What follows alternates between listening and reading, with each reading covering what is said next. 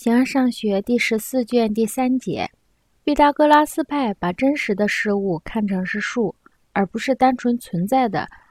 他们从数产生出自然物，从没有轻重的事物产生出有轻重的事物。但是那些使数单独存在的人，则假设是既存在又分离。毕达哥拉斯派的数与柏拉图派的数是不同的。前者认为数学数并不分离而单独存在，否则其属性将不能属于物体，但数产生出物体；而后者则使数分离而单独存在。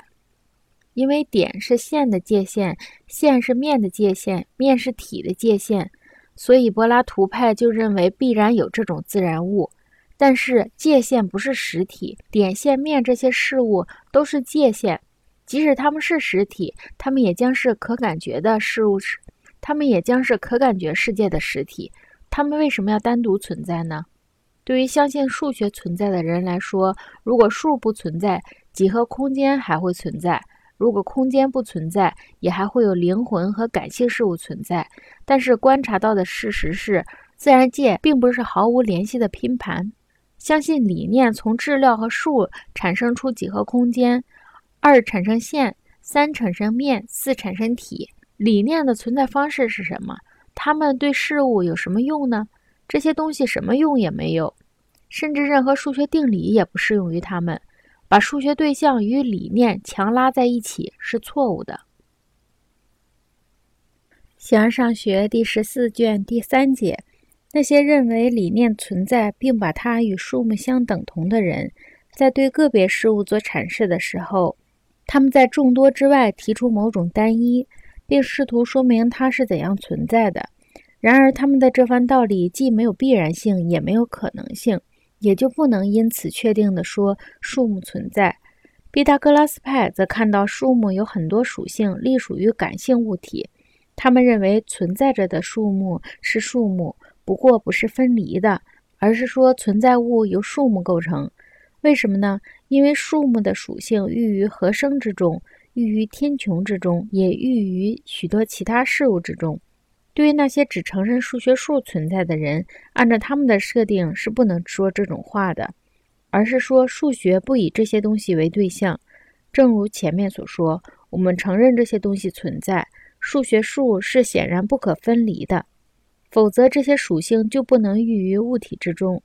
毕达哥拉斯派在这方面无可指责，不过他们让自然物体出于数目，从没有轻和重的东西中造出轻和重来。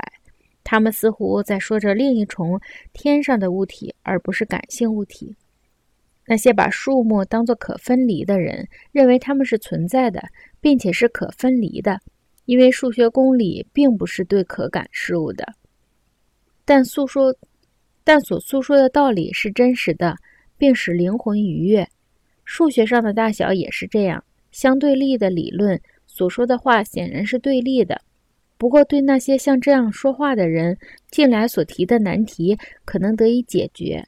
这就是为什么数目从不寓于感性物体之中，它的属性、它的属性却寓于其中。有一些人，他们由于点是线的界限和终端，面是。他们由于点是线的界限和终端，线是面的界限和终端，面是体的界限和终端，于是就认为这些东西必然都是些自然物。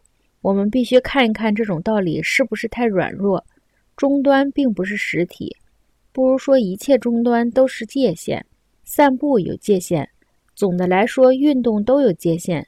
说它是这个和某种实体，但这是荒唐的。即使它们都是实体，也将全部都是这些感性事物的实体，因为这道理正是针对着这些感性事物而言的。它们怎么会是分离的呢？其次，如果一个人不是太易于满足，那他就要进一步追寻关于一切数目和数学对象的问题。他们互相都得不到什么，而前者对于后者也毫无补益。对于那些只承认数学对象存在的人来说，数目若是不存在，大小也不会存在。即使这些东西都不存在，灵魂和感性事物却存在着。从现象上来看，自然并不是一些插曲，也不是一场拙劣的悲剧。那些理性的主张者逃避了这一困难，他们让大小出于质料和数目，线除以二，面除以三，体除以四，或者是出于其他数目，因为这并没有区别。然而，理念怎么会是大小呢？它们以什么方式存在？对于实在又有什么益处呢？毫无益处，正如数学对象对此无益一样，而且也没有什么理论可适用于它们，除非有人想改变数学，并且制造出某种独有的意见。但是随便提一个设定并不难，编织出一串长长的结论也不难。这些人的错误在于想把数学对象和理念拼凑在一起。这些人最初造出了两种数目：理念数目和另一种数学数目。然而，他们从不曾说，也不可能说出数学数目怎样存在和出于什么存在。他们把数学数目当作理念数目和感性数目的居间物。